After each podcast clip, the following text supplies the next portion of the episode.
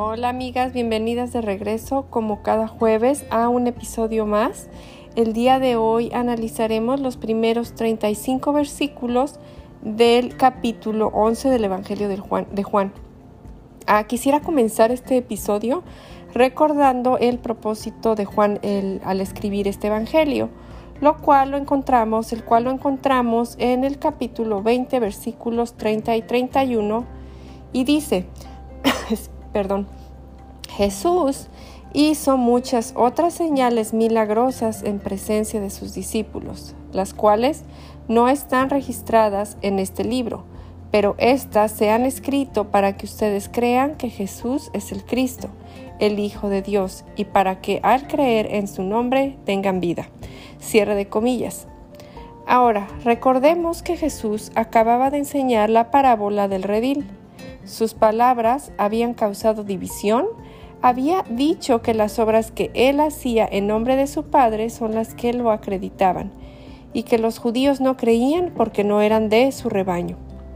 También les, había dicho que él, les había mostrado muchas obras que precedían del Padre. Jesús les dijo explícitamente que Él era el Hijo de Dios.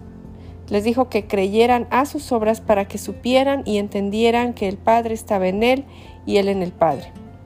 Bueno, ¿cuál fue el resultado de todo esto?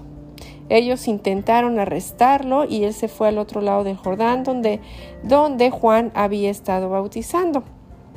Bueno, ahora que ya tenemos eh, un poco de contexto, comencemos leyendo los primeros 35 versículos del capítulo 11 y estaré leyendo la versión NBLA. Ok, comenzando en el versículo 1 de Juan 11. Estaba enfermo cierto hombre llamado Lázaro de Betania, la aldea de María y de su hermana Marta. María, cuyo hermano Lázaro estaba enfermo, fue la que ungió al Señor con perfume y le secó los pies con sus cabellos. Las hermanas entonces mandaron a decir a Jesús, Señor, el que tú amas está enfermo. Cuando Jesús lo oyó, dijo, Esta enfermedad no es para muerte, sino para la gloria de Dios, para que el Hijo de Dios sea glorificado por medio de ella. Y Jesús amaba a Marta, a su hermana y a Lázaro. Cuando oyó, pues, que Lázaro estaba enfermo, entonces se quedó dos días más en el lugar donde estaba. Luego, después de esto, dijo a sus discípulos, Vamos de nuevo a Judea. Los discípulos le dijeron, Rabí, hace poco que los judíos te querían apedrear, ¿y vas allá otra vez? Jesús respondió, ¿no hay doce horas en el día? Si alguien anda de día no tropieza, porque ve la luz de este mundo. Pero si alguien anda de noche, tropieza, porque la luz no está en él. Dijo esto y después añadió, nuestro amigo Lázaro se ha dormido, pero voy a despertarlo. Los discípulos entonces le dijeron, Señor, si ha dormido, se recuperará. Jesús había hablado de la muerte de Lázaro, pero ellos creyeron que hablaba literalmente del sueño. Entonces Jesús por eso les dijo claramente, Lázaro ha muerto. Y por causa de ustedes me alegro de no haber estado allí para que crean pero vamos a donde está él. Tomás, llamado el Dídimo, dijo entonces a sus condiscípulos, Vamos nosotros también para morir con él. Llegó pues Jesús y halló que ya hacía cuatro días que Lázaro estaba en el sepulcro. Betania estaba cerca de Jerusalén, como a tres kilómetros, y muchos de los judíos habían venido a la casa de Marta y María para consolarlas por la muerte de su hermano. Entonces Marta, cuando oyó que Jesús venía, lo fue a recibir, pero María se quedó sentada en casa. Y Marta dijo a Jesús, Señor, si hubieras estado aquí, mi hermano no habría muerto. Aún ahora yo sé que todo lo que pidas a Dios, Dios te lo concederá. Tu hermano resucitará, le dijo Jesús. Marta le contestó, Yo sé que resucitará en la resurrección en el día final. Jesús le contestó, Yo soy la resurrección y la vida. El que cree en mí, aunque muera, vivirá. Y todo el que vive y cree en mí no morirá jamás. ¿Crees esto? Ella le dijo, Sí, Señor, yo he creído que tú eres el Cristo, el Hijo de Dios, o sea, el que viene al mundo. Habiendo dicho esto, Marta se fue y llamó a su hermana María, diciéndole en secreto, El Maestro está, está aquí y te llama. Tan pronto como ella lo oyó, se levantó rápidamente y fue hacia él, porque Jesús aún no había entrado en la aldea, sino que todavía estaba en el lugar donde Marta lo había encontrado. Entonces los judíos que estaban con ella en la casa consolándola, cuando vieron que María se levantó de prisa y salió, la siguieron, suponiendo que iba al sepulcro a llorar ahí. Al llegar María donde estaba Jesús, cuando lo vio, se, arrojó a sus pies, diciendo, Señor, si hubieras estado aquí, mi hermano no habría muerto. Y cuando Jesús la vio llorando, y a los judíos que vinieron con ella, llorando también se conmovió profundamente en el espíritu y se entristeció. ¿Dónde la pusieron? preguntó Jesús. Señor, ven y ve. Le dijeron. Jesús lloró.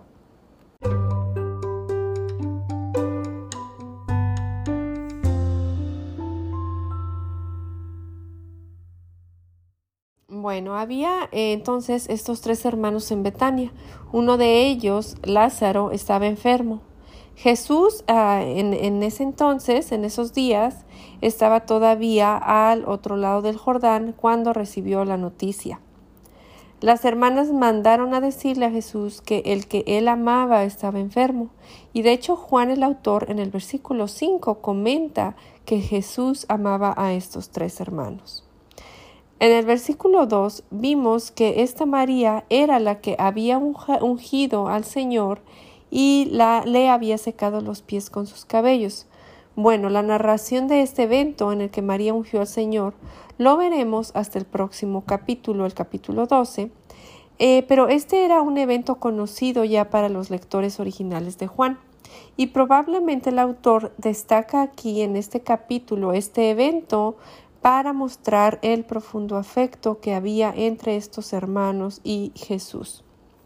Entonces, a la respuesta de Jesús fue que esta enfermedad era sería para la gloria de Dios y para que el Hijo de Dios fuera glorificado. Vemos entonces la gloria del Padre y la gloria del Hijo, muy importante.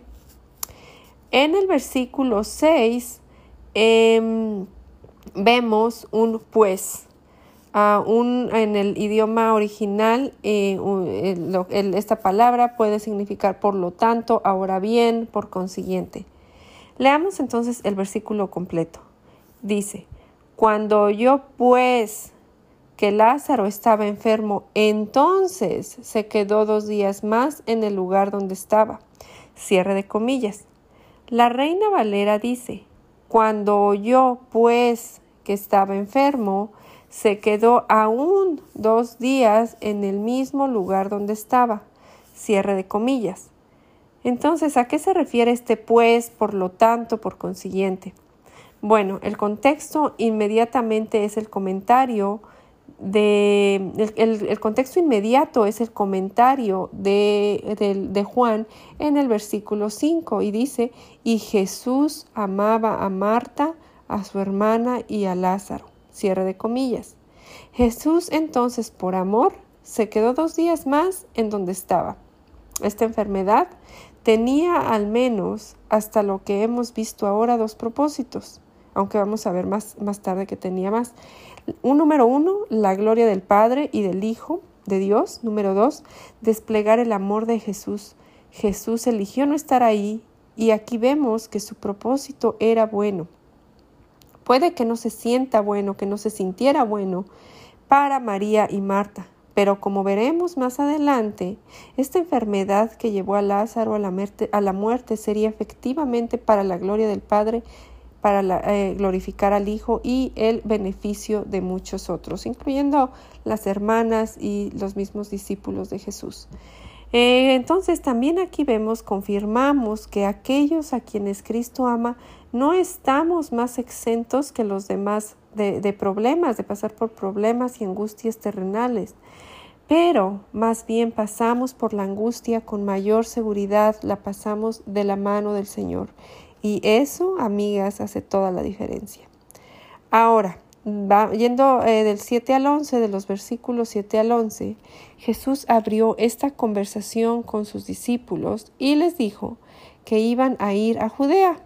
Sus discípulos temieron por la seguridad de Jesús y le dijeron, ahí mismo era donde hacía poco habían tratado de apedrearte.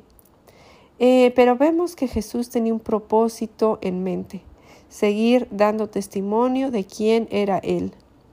Al decirles que cada día tenía doce horas eh, de luz y que durante el día la gente podía andar segura y podía ver porque tenía la luz de este mundo, pero de noche se corría el peligro de tropezar porque no había luz, Jesús se refería a el tiempo que tenía durante su ministerio terrenal, pues llegaría un momento en el que, como sabemos, sería crucificado. Jesús les dijo que iba a ir a despertar a Lázaro pero ellos no entendieron. Los discípulos no entendieron y ellos pensaron que se refería literalmente al sueño. Jesús se refería al milagro de resucitar a Lázaro. Jesús les dijo que se alegraba de que él no había estado ahí cuando Lázaro murió. Y esto fue porque, porque la fe de sus discípulos sería perfeccionada. Jesús les dijo, me alegro por su, por su bien de no haber estado allí cierre de comillas. Si Jesús hubiera estado ahí, lo habría sanado de su enfermedad y em, probablemente, y esto habría sido un milagro glorioso, pero él quería aún un milagro más glorioso. Esperó hasta que Lázaro muriera. De hecho, esperó hasta que fuese eh, enterrado. Bueno, esta aparente tardanza de Jesús tenía el propósito, como lo hemos visto, de glorificar al Padre, al Hijo, de mostrar su poder ante los ojos de las hermanas de Lázaro, a quien él amaba, fortalecer la fe de sus discípulos y veremos en el próximo episodio que te traería, eso traería a muchos otros al arrepentimiento y la fe. Al hablar de ir a despertar a Lázaro, Jesús comienza a mostrar el alcance de su autoridad. Y vemos a un comentario de Juan Calvino y dice, Cristo muestra que es el Señor sobre la muerte cuando dice que despierta a aquellos a quienes restaura la vida. Cierre de comillas. Y sabemos que no solo se refiere a una vida física, como fue en el caso de Lázaro, o una futura resurrección de nuestros cuerpos, que esto ya en sí es, es, un gran milagro, es glorioso, pero el milagro que Él hace cuando nos da vida, estando nosotros muertos en nuestro, nuestros pecados y delitos, eh, amiga, eso es un gran milagro. Ahora, la muerte, aunque es un enemigo, eh, no, no, no, estaba dentro de, eh, no era plan del Señor, ¿verdad? Esto vino después de la caída. Em, entonces, aunque es, es, aunque un enemigo, la muerte, es un enemigo vencido. Cristo lo venció y en este caso la resurrección de Lázaro se utilizará para el bien de los discípulos. Claro, inclusive ahora nosotras mismas estamos creciendo nuestra fe al leer esta misma señal que Juan nos dejó escrita por revelación del Espíritu Santo. Esto a su vez, también nos ayuda a ver uno de los propósitos que nuestro Creador tiene para permitirnos experimentar el dolor y el sufrimiento. El dolor, aunque en sí mismo no es algo agradable, ¿verdad? O tratamos de, evitar lo más posible, sabemos que es un medio a través del cual el Señor trabaja para el bien final de nuestra redención. A Calvino también comenta al respecto. Cuando Dios nos permita sentirnos abrumados por las angustias y languidecer durante mucho tiempo bajo ellas, háganos saber que, de esta manera, promueve nuestra salvación. Cuando Jesús llegó a Betania, Lázaro ya tenía cuatro días en el sepulcro. Al parecer, había una creencia o superstición de que el espíritu de la persona permanecía cerca del cuerpo después eh, durante tres días. Eh, bueno, Jesús quería asegurarse de que ninguna de estas supersticiones intervendrían en, em, en, la, en, en, decir que, bueno, era por eso que había resucitado, ¿no? que había sido durante estos tres días que supuestamente el espíritu permanecía cerca del cuerpo, ¿verdad? Eh, y vemos entonces que Jesús llega cuatro días después.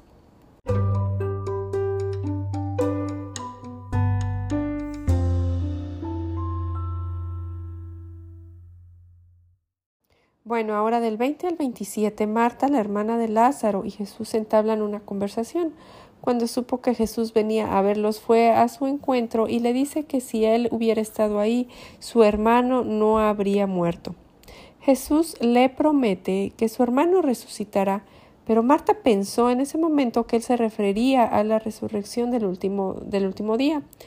Jesús hace mención a otros de los siete yo soy y menciona eh, que se menciona en el, en el Evangelio de Juan y le dice yo soy la resurrección y la vida. El que cree en mí, aunque muera, vivirá, y todo el que vive y cree en mí no morirá jamás. A cierre de comillas. Jesús es el camino, la verdad y la vida.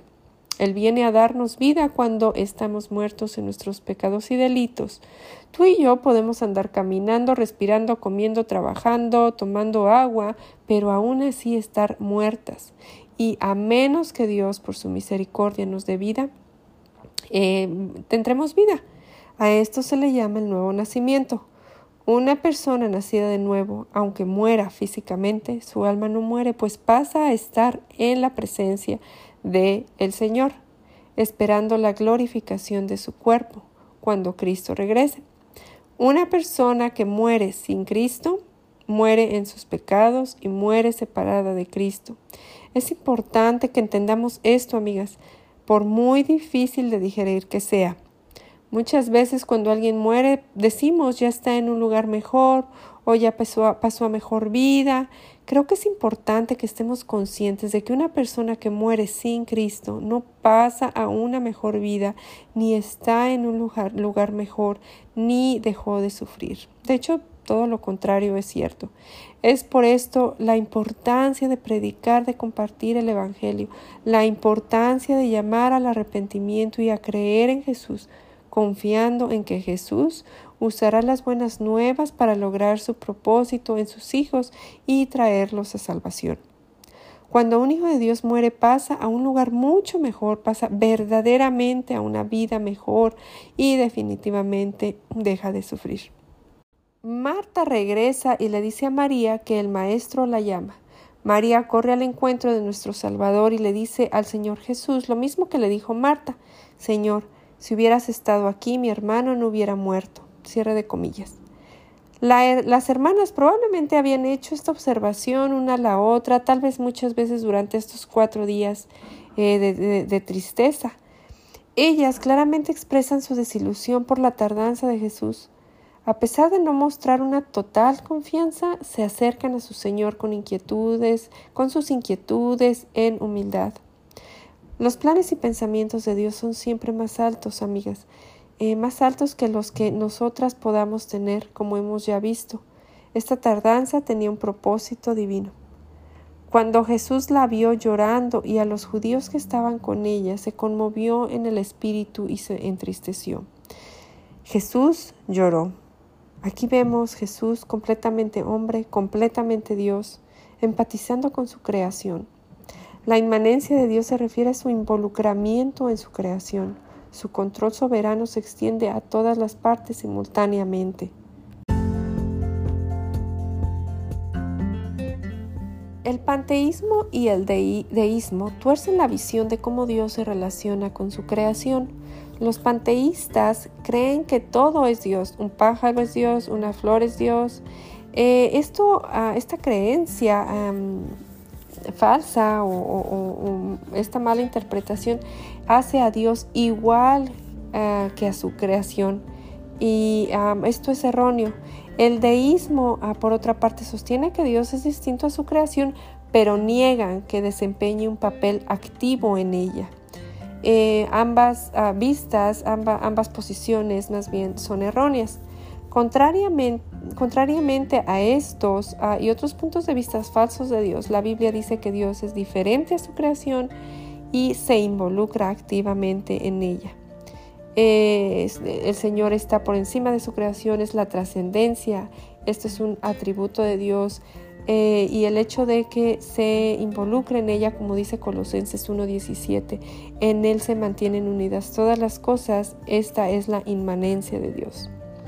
Amigas, Qué bendiciones estudiar juntas las escrituras. Mientras más conocemos a nuestro Señor y Salvador, más lo amamos. Eh, bueno, pues eh, esto es todo por este episodio. Nos vemos aquí el próximo jueves, si Dios nos ah, permite y que el Señor las bendiga.